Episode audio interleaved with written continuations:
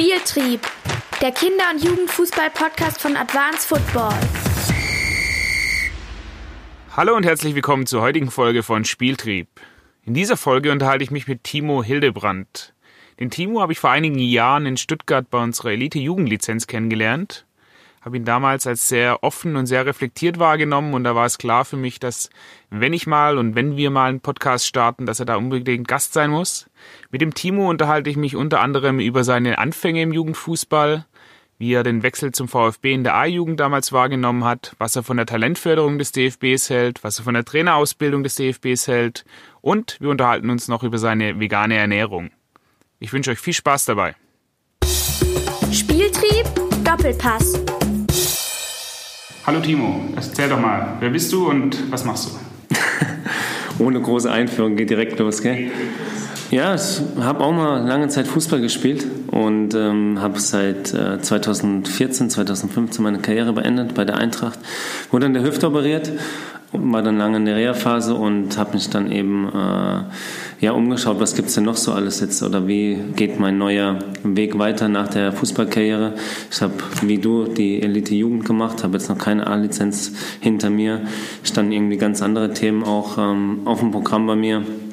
Ich bin hier bei TaylorMade GmbH in Stuttgart. Wir machen Live-Kommunikation und Sport-Sponsoring, ähm, Sport-Business und ähm, das ist so ein Part was ich so treibe. Ich habe ein Yoga-Festival Anfang des Jahres veranstaltet, weil das so meine neue Leidenschaft ist, weil ich meinen alten Körper ein bisschen geschmeidig halten will. Ich bin beim VfB Botschafter, mache da ein paar Termine, ähm, habe auch viel Zeit für meinen kleinen Sohn, das mir eigentlich sehr wichtig ist. Also sehr breit gefächert und ähm, bin viel unterwegs, lerne viele neue Leute kennen, auch Unternehmen, Startups und so, das interessiert mich auch, der, dieser Bereich. Also breit gefächert, das macht Spaß und ähm, geht es eigentlich ganz gut damit. Ähm, nimm uns doch mal mit zu deinen, deinen Anfängen als Fußballer. Also wo hast du das Kicken gelernt? Warst du in einem Verein, warst du auf der Straße? Und wann hast du dann damit angefangen? Ich komme aus einer Fußballerfamilie. Mein Bruder hat auch Fußball gespielt, ist fünf Jahre älter. Mein Vater hat auch äh, gekickt. Ähm, ich komme aus Hofheim-Ried. Das ist bei Lambertheim, Worms, so die Ecke. Und ähm, mein Onkel war mein erster Trainer in der F-Jugend. Wir hatten so vier, fünf Jungs bei uns in der Mannschaft, die waren, ähm, haben alle anderen dann so mitgezogen. Wir waren da schon irgendwie herausragend bei uns da im Kreis und Bezirk. Und es hat echt Spaß gemacht. Es war eine coole Gemeinschaft, auch mit den Eltern, so wie man es früher halt kannte, dass alle mit am Start waren und ähm, das auch miterlebt haben. Und es hat sich einfach so entwickelt. Ähm, ich bin ja bis zur A-Jugend praktisch in Hofheim geblieben hatte mal einen Vertrag in ähm, Mannheim unterschrieben bei Waldhof in der B-Jugend und irgendwie kein gutes Gefühl zum Glück. habe ich auf mein Gefühl gehört und bin nochmal dann ein Jahr in Hofheim geblieben. Und dann war aber klar, okay, ähm, der Weg geht irgendwie weiter und dann hatte ich ein Probetraining in Köln, Darmstadt, Frankfurt und Stuttgart und habe mich dann für Stuttgart entschieden. Ja, die Jugendzeit war schön und wir hatten eine echt gute Jugendmannschaft, von daher hat es auch Spaß gemacht. Hattet ihr auch schon besondere Maßnahmen? Also habt ihr dreimal die Woche trainiert? Also speziell jetzt im unteren Bereich mhm. oder war das wirklich nur just for fun und einmal die Woche, wenn überhaupt? Ne, wir hatten schon, glaube ich, zweimal Training und am Wochenende halt Spiel. Aber bei uns war es halt in der Jugend irgendwie so, wir waren jeden Tag auf der Straße, auf dem Bolzplatz und haben da gekickt und haben Spaß gehabt. Oder ich bin in der Sackgasse groß geworden, bin immer raus und habe äh, aufs Garagentor gebolzt, dass die Nachbarn sich halt immer beschwert haben. Ja, für mich war es irgendwie normale Jugend.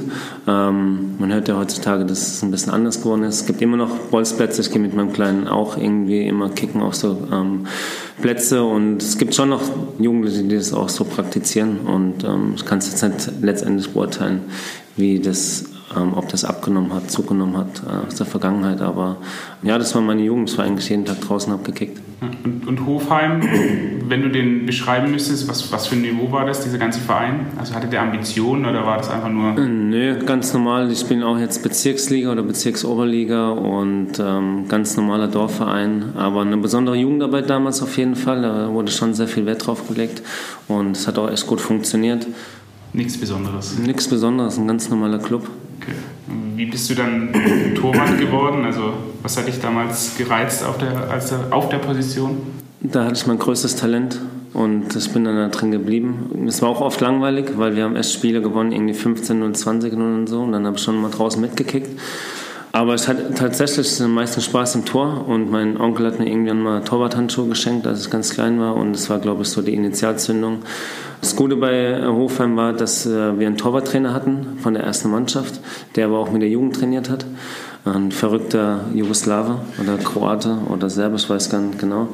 Und der hat mich schon geformt und das war das Besondere damals für mich, dass ich mich da ähm, auch weiterentwickeln konnte und auch eigentlich immer bei den höheren Mannschaften dann mittrainiert und mitgespielt habe.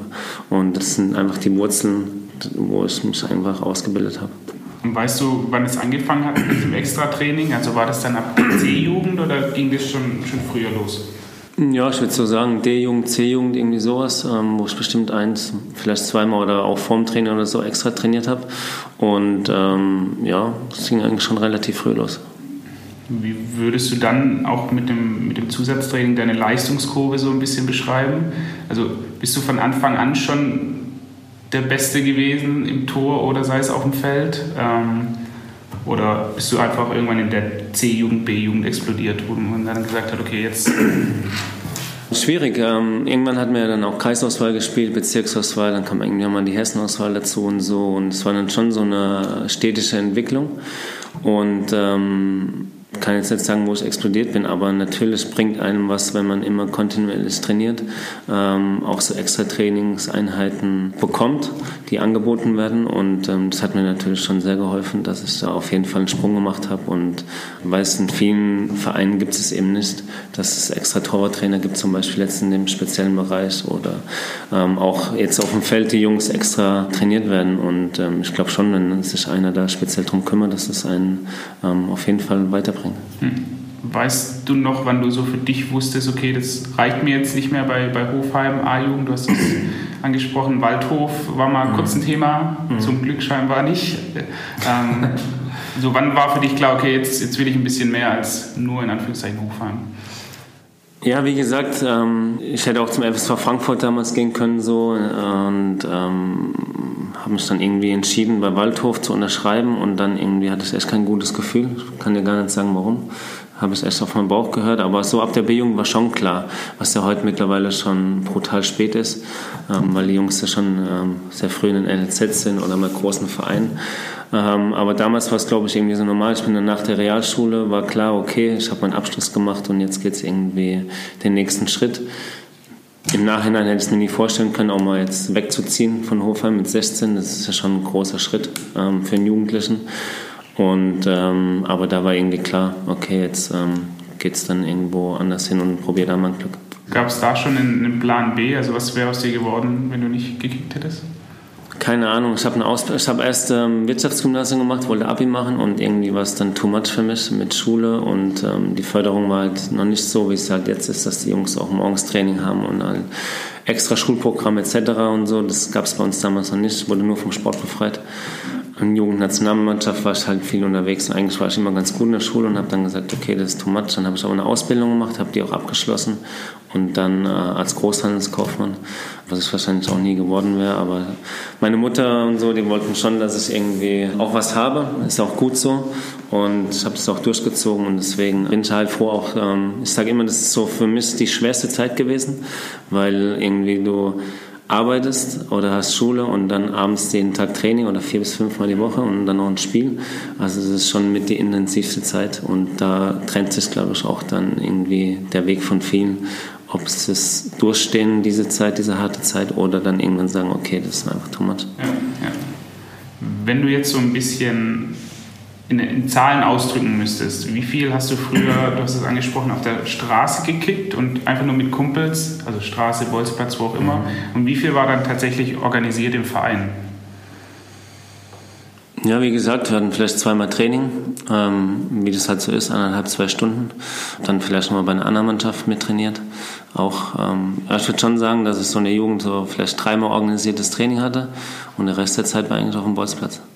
Also auch da irgendwie nach der Schule, vielleicht würde ich auch sagen, so eins, zwei, drei Stunden am Tag oder so, ja. kann man schon sagen. Ich meine, also nicht Tuschur durch, klar, aber mit Pausen logisch, aber ähm, dass du einfach da die Zeit auf dem Bolzplatz verbracht hast. Mhm. Wie, klar, ist ein bisschen schwer, ist ein paar Jährchen her, aber wenn du so dein, dein Training FE, D-Jugend, wenn du da dich vielleicht zurückerinnerst, Wie hast du das wahrgenommen? Also wie waren da die Trainingsinhalte? Glaubst du, du würdest es jetzt anders machen selber? Oder sagst du, alles, was wir da gemacht haben, war eigentlich ganz cool, weil wir immer viel gekickt haben? Und so, wie, wie war das Training strukturiert? Schwierig tatsächlich, das noch so einzufangen, aber ähm, ich glaube, wir hatten damals einfach Spaß und ich glaube, darum geht es auch letztendlich, gerade bei den Jugendlichen. Ich habe ja selbst einen kleinen Sohn, der ist sieben und sehe auch, wie die so ein bisschen trainieren. Und ich weiß nicht, ob die Inhalte so entscheidend sind. Klar ist es schon wichtig, so ein bisschen Struktur reinzubringen, aber wenn es dann irgendwie die letzte halbe Stunde vom Training zum Spiel geht, dann ist eigentlich egal, was vorher passiert ist. Und dann haben die einfach Spaß und ähm, kicken einfach. Wenn du deine prägendste Fußballperson nennen müsstest, also du hast den, den Torwarttrainer angesprochen, gibt es da vielleicht noch jemand, der noch mehr dafür verantwortlich war, dass du Profi geworden bist oder so gut geworden bist? Es sind so ein paar, klar die Eltern. Mein Vater hat mich schon auch immer gefahren ähm, zu irgendwelchen Auswahltrainings nach Grünberg. Ich bin einmal durch ganz Hessen irgendwie gefahren. Ähm, das hat dann eben einen Job gemacht. Braucht schon so einen Background, wo auch mitzieht, wo das auch fördert, aber wo das halt auch nicht, überfordern ähm, oder zu ehrgeizig sind. Ich glaube, wenn Freunde, Familie einen begleiten, ähm, hilft es einem schon sehr. Torwarttrainer, klar, in der Jugend auf jeden Fall einer der wichtigsten, der mich dann ja, einfach auch immer da war. Wenn ich ihn angerufen habe, hat gesagt, hey Ringo, wie sieht's aus, geh mal trainieren. Dann war er immer am Start. Und als Profi kann ich auch, mein Torwarttrainer ist einfach elementar für einen Torwart, um sich zu entwickeln. Und da hatte ich einfach eine gute Schule bei Eberhard Trautner in Stuttgart und kann man schon sagen, dass er mich so geformt hat. Wenn jetzt ein Zehnjähriger zu dir kommen würde, das heißt, du bist jetzt bei deinem, bei deinem Sohn am Training, stehst daneben dran und jetzt kommt einer, tippt dir auf die Schulter und sagt, äh, Timo, ich werde Profi werden. Hast du einen Rat für mich? Was oft gehört.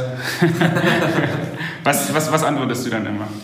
Es ist schwierig, ähm, einfach Spaß zu haben, glaube ich, am Sport und seiner Leidenschaft nachzugehen. Weil ich glaube, so, okay, ich will Profi werden, das wollen ungefähr alle Jugendlichen oder alle Kids, die halt kicken. Und ähm, einfach dranbleiben, einfach Spaß zu haben, nicht zu verbissen sein. Und ich glaube, das ist dann einfach so eine normale Entwicklung. Ich meine, nicht jeder kann Profi, nicht jeder hat das Talent oder auch den Ehrgeiz, sich zu entwickeln oder auch dran zu bleiben. Und deswegen, glaube ich, trennt sich dann auch eben irgendwie im Jugendbereich. Andere Interessen kommen dazu. Ja. Ich glaube, die Auswahl der Freizeitaktivitäten hat halt auch in den letzten zehn Jahren, glaube ich, enorm zugenommen.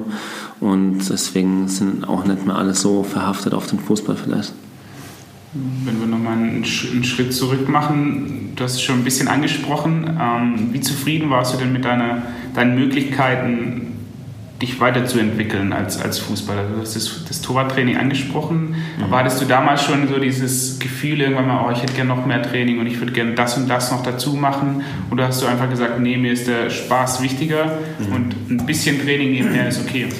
Ich glaube, dieses Spezifische, so wie es heute auch gemacht wird, ähm, gab es damals einfach noch nicht. Ich weiß schon, auf was du hinaus willst, ähm, die Frage. Aber ich glaube, es ist halt einfach wichtig, dass es in einem Verein, in einem Dorfverein oder in einem Jugendverein wichtig ist, dass einfach die Menschen ja, über das normale Angebot hinaus und dass die, die, Jungs fördern halt und dass es denen einfach enorm wichtig ist, ähm, da einfach auch mehr zu machen. Und diese besonderen Personen brauchst du einfach im Club, damit sich die Kids einfach auch weiterentwickeln. Sonst ähm, ist es einfach so 0 auf 15, okay, es wird abgearbeitet, es ist das Training und dann ist es auch fertig. Und ich glaube, erst dann können sich die Jungs auch damit identifizieren. Ja auch wieder ein bisschen eine größere Frage. Wir haben uns im Vorgespräch schon thematisiert. Was würdest du dir von Vereinen oder Verbänden wünschen, um die Förderung des Kinder- und Jugendfußballs weiter voranzubringen? Und es geht jetzt gar nicht um Leistungsfußball, dass die alle Profi werden sollen, mhm. sondern was sollten die alle machen, damit mehr Kinder mehr Spaß haben? Das ist eine gute Frage. Was denkst du denn? ich denke, dass so, wie du es gesagt hast, dass halt das, das freudvolle Sportmachen einfach im Vordergrund steht, dass du mit Spaß rangehst und so auch die, die Wettkämpfe gestaltet werden sollten, auch am Wochenende, dass es halt nicht nur 9 gegen 9, 11 mhm. gegen 11 ist, sondern dem Alter und der Entwicklung der Kinder angepasst. So, das wäre mein persönliches. Ja, glaube ich auch. Ich meine, es geht darum einfach ähm, auch um diese Kommunikation, um diese soziale Komponente, wo äh, bei Jugendlichen da mit reinkommt. Deswegen finde ich es gut, dass mein Kleiner auch Spaß hat. Der macht es freiwillig. Und ähm, ich war zum Beispiel mit ihm beim anderen Verein, aber da waren seine ganzen Jungs nicht und da hat er keinen Bock gehabt. Und das steht einfach im Vordergrund, dass du mit deinen Freunden wohin gehst, Spaß hast, Fußball spielst, draußen bist, dich bewegst, aber halt auch dich in ein Team zurechtzufinden und so. Und darum soll es einfach gehen bei Jugendlichen. Fällt mir jetzt gerade ein die Frage, wenn du als, als Torwart früher noch in der Jugend gespielt hast, hattest du immer das Gefühl, du warst zu lange zu wenig beschäftigt aufgrund der, der Personenanzahlen, die auf dem Platz sind? Also hattest du immer das Gefühl beim 11 gegen 11, irgendwie das, das hilft mir nicht weiter, so ein 9 gegen 9, 7 gegen 7 wäre eigentlich viel geiler für mich? Klar, logisch. Ich meine, wie gesagt, ich stand ja auch auf dem Tor und hinten ist gar nichts passiert. Klar wird es dann irgendwann mal Konkurrenzkampf oder das Niveau wird besser in den Jugendmannschaften, aber natürlich stehst du oft irgendwie gerade als Torwart hinten drin und es passiert dann nichts. Und klar, ich kenne das aus den Trainingsformen, wenn es eng, klein wird und es ist viel mehr Action, macht viel mehr Spaß und ähm, das kann schon ähm, ein Tool sein, wo man anwenden könnte für Jugendmannschaften, dass da einfach mehr Action ist. Ich habe jetzt auch irgendwie gelesen, dass in Bayern der Torwart ganz abgeschafft wurde oder sowas und auf vier Tore gespielt wird oder irgendwie, keine Ahnung. Genau, gibt es äh, Foninho heißt es oder Mini-Fußball. Äh, spielst du drei gegen drei auf mhm. vier Tore, also jede Mannschaft hat zwei Tore zu verteidigen und zwei, auf die es äh, schießen darf. Mhm. Ähm, geht da auch einfach darum, dass sie sagen, es wäre ein bisschen alters- und entwicklungsgerechter das Ganze, weil die Kinder halt mehr Erfolgserlebnisse haben, weil ein Tor mehr ähm, und mehr Ballkontakte durch die kleineren. Bis zu welcher Jugend geht es dann? E-Jugend ist das, also U11 ist dann das okay. Oberste, was da gespielt wird. Okay. Und da ist Bayern, glaube ich, der Vorreiter, die das jetzt flächendeckend macht. Okay. Und klar, es gibt Leute, die sagen, ja, aber das hat ja nichts mit dem Fußballspiel zu tun, mhm. dem 11 gegen 11 dann gibt es aber Leute, die sagen, ja, es soll es auch gar nicht, weil mhm. es Kinderfußball ist. Und Klar. so wie du gesagt hast, es soll halt Spaß im Vordergrund mhm. stehen und der Spaß kommt nicht durchs ständige Verschieben gegen die Viererkette, sondern ja, ich glaube auch, keine Ahnung, wenn man, ähm, meine, ich sehe wenig Jugendspiele und so, aber auf so einem Riesenplatz und ähm, die haben noch gar nicht die Konstitution dafür und da passiert eben auch oft nicht viel, wenn du da einfach nur in deiner eigenen Hälfte rumstehst klar, die Wege sind brutal weit und es passiert einfach nicht viel und dann, glaube ich, ist der Spaß erstmal ja nicht gegeben. Ja. Um jetzt aber nochmal den, den Übertrag zum Leistungssport so ein bisschen zu, mhm. zu machen, wie siehst du die Rolle der, der NLZs und der derzeitigen Talentfördermaßnahmen vom DFB? Also NLZs, seit wann gibt es die? 2006, irgendwie sowas, wurden die irgendwie eingeführt zur WM. Ähm, finde es eine gute Maßnahme und ähm, die Entwicklung hat ja auch dann letztendlich ähm, geendet mit dem Weltmeistertitel, wo ja viele auch äh, auf das Thema eingegangen sind, die, dass die Jugendförderung vom DFB überragend war bis dahin. Jetzt ist schon wieder alles schlecht, weil man keinen Erfolg hat in der, in der Nationalmannschaft. Aber generell, wenn man die Entwicklung sieht, was den Leistungsbereich angeht, wie viele junge Spieler schon also in der Bundesliga sind mit 18, 19, 20 und wie viele Spiele die schon haben, finde ich also im Vergleich zu 10, 20 Jahre vorher ist das schon außergewöhnlich und auch eine gute Entwicklung, finde ich. Also von daher glaube ich, ähm, kann man da nicht so viel falsch gemacht haben. Ähm, Jugendspieler werden heute dann auch teilweise mit sechsstelligen Summen transferiert, ähm, haben schon ihre eigenen Berater, U13, U14 und man hat immer so das Gefühl, dass das ganze Rad dreht sich ein bisschen schneller und das, das überhitzt und es entsteht so eine Blase. Glaubst du, dass das Geschäft Fußball in Anführungszeichen und der, der Kampf um die Talente früher ein bisschen ehrlicher war? Also auch der Umgang mit dir, glaubst du, das wäre heute noch möglich, dass du sagst, ich gehe in der A-Jugend mhm. vielleicht weg von Hofheim? Nee, glaube ich nicht. Also, wie gesagt, die Jungs werden immer jünger und es ist alles viel professioneller ähm, aufgebaut und viel schneller. Und ähm, also es hat schon eine enorme Entwicklung genommen in den letzten fünf bis zehn Jahren, was da alles so passiert ist. Ist schon verrückt, auch gerade was die Summen angehen. Jeder versucht der Erste zu sein, versucht schneller zu sein als der andere und ähm, im Grunde wird alles gläserner. Digitalisierung hat, glaube ich, auch im Fußball eingezogen. Ähm, ich glaube, keiner kann mehr irgendwie was verbergen oder irgendein Spieler ist nicht auf dem Schirm. Die Ligen sitzen ja auch zum Beispiel hier in Stuttgart, wo die ganzen Jugendmannschaften filmen. Und ähm, da gibt es, äh, also das ganze Potenzial wird, glaube ich, schon ausgenutzt oder immer mehr ausgenutzt. Und deswegen bleibt da nichts verborgen und deswegen geht es einfach auch schneller und ähm, werden mehr Summen gezahlt. Je früher du halt dran bist, desto billiger ist im Anführungszeichen der Spieler und ähm, Fußball ist halt ein Business und ähm, der Spieler wird dann vielleicht für das zigfache veräußert wieder. Mhm. Glaubst du, du erkennst jemanden oder einen Torhüter speziell jetzt, der Talent hat? Also würdest du dir zutrauen zu sagen, angenommen du bist Berater, mit 14, 15 nehme ich den unter Vertrag, weil ich weiß, der wird Profi? Oder sagst du, es ist eigentlich ist es nicht möglich, weil noch so viele andere Komponenten damit reinspielen? Hat er Glück? Also ist er, ist er verletzungsfrei? Mhm. Hat er den richtigen Trainer zur richtigen Zeit? Also ich glaube, wenn du als Berater einen Torwart hast oder einen Spieler, setzt du halt irgendwie auf. Also man braucht ja ein breites Feld und jeder kann es schaffen und das sind genau die äh, Fälle, die du gerade beschrieben hast keine Ahnung, familiär kommt was dazwischen, bist du verletzt, passiert dies. Es sind noch solche, so viele Komponenten, wo du nicht abschätzen kannst auf dem Weg zum Profi. Bist an am, am richtigen Ort, zur richtigen Zeit und so. Deswegen kann man das nie sagen, ob einer Profi wird. Aber ich glaube schon, dass es ein Talent erkennen könnte, wo das Potenzial hat, ähm, den Sprung zu schaffen. Ja. Woran würdest du das erkennen? also gibt es da irgendwelche Auffälligkeiten, wo du sagst, daran könnte es liegen, weil es ein Bewegungstalent ist und weil er eine extreme Ausstrahlung hat? Oder sind das ja, das ist auch wieder, kommt vieles dazu, glaube ich. Erstmal klar, wie ist er als Torwart? Was bringt er alles mit? Aber dann noch keine Ahnung, ähm, wie ist der Charakter, wie ist die Person ähm, an sich und ähm, will das unbedingt? Also, es sind auch viele Komponenten auf jeden Fall. Hast du dann ein spezielles Training gehabt in diese Richtung, so äh, in, als Persönlichkeit? also parallel zum, zum Torwarttraining, dass du sagst, irgendwie meine Torwarttrainer haben auch immer darauf geachtet, dass ich das und das auch noch mit dazu nehme? Wenig.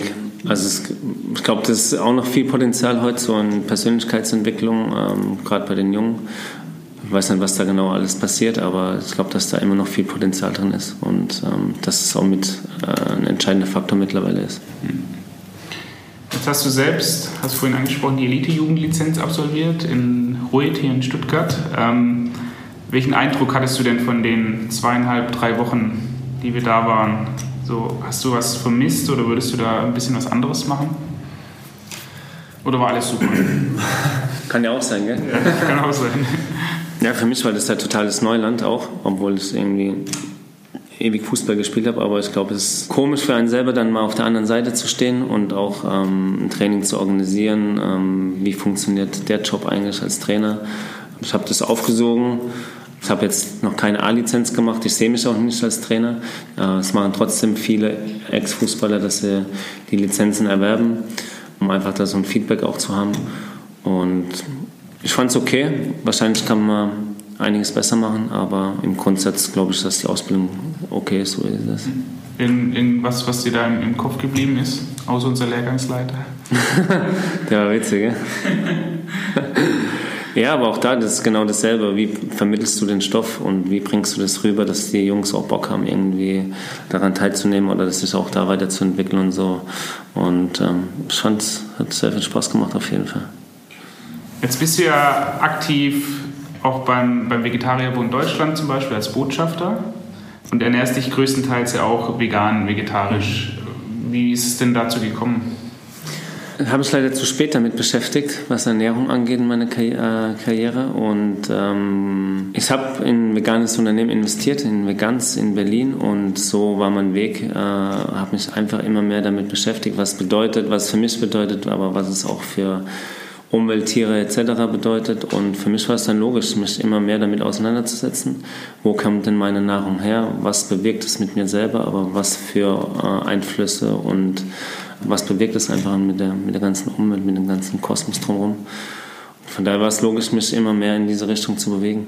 Bist du da komplett dogmatisch und sagst, ich muss jetzt alles auf vegan umstellen? Also heißt auch, weiß nicht, Hygieneartikel und mein Auto hat kein Leder mehr und die Klamotten, die ich trage, ist alles Fairtrade und super oder ist es. Nee, also so dogmatisch bin ich nicht. Ähm, das ist dann nochmal ein krasser Schritt, glaube ich. Aber im Grunde wäre es konsequent, wenn man irgendwie so komplett in die Richtung geht.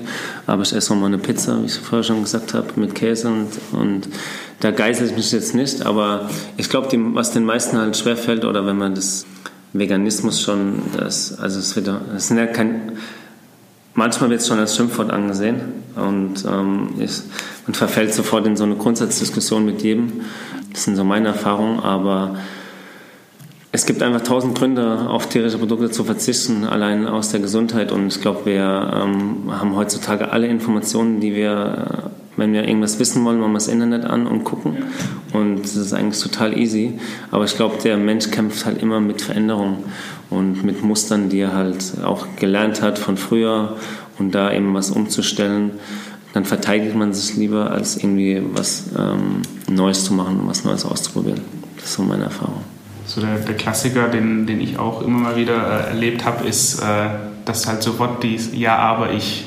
Ja. Und dann wird irgendwas äh, gesagt von wegen, ja, aber ich kaufe mein Fleisch nur beim Metzger nebenan, da weiß ich, wo es herkommt. Ja, äh, das sind dann immer so die klassischen, die klassischen Sprüche, die da kommen. Kennst du andere Sportler, Leistungssportler, die das auch machen?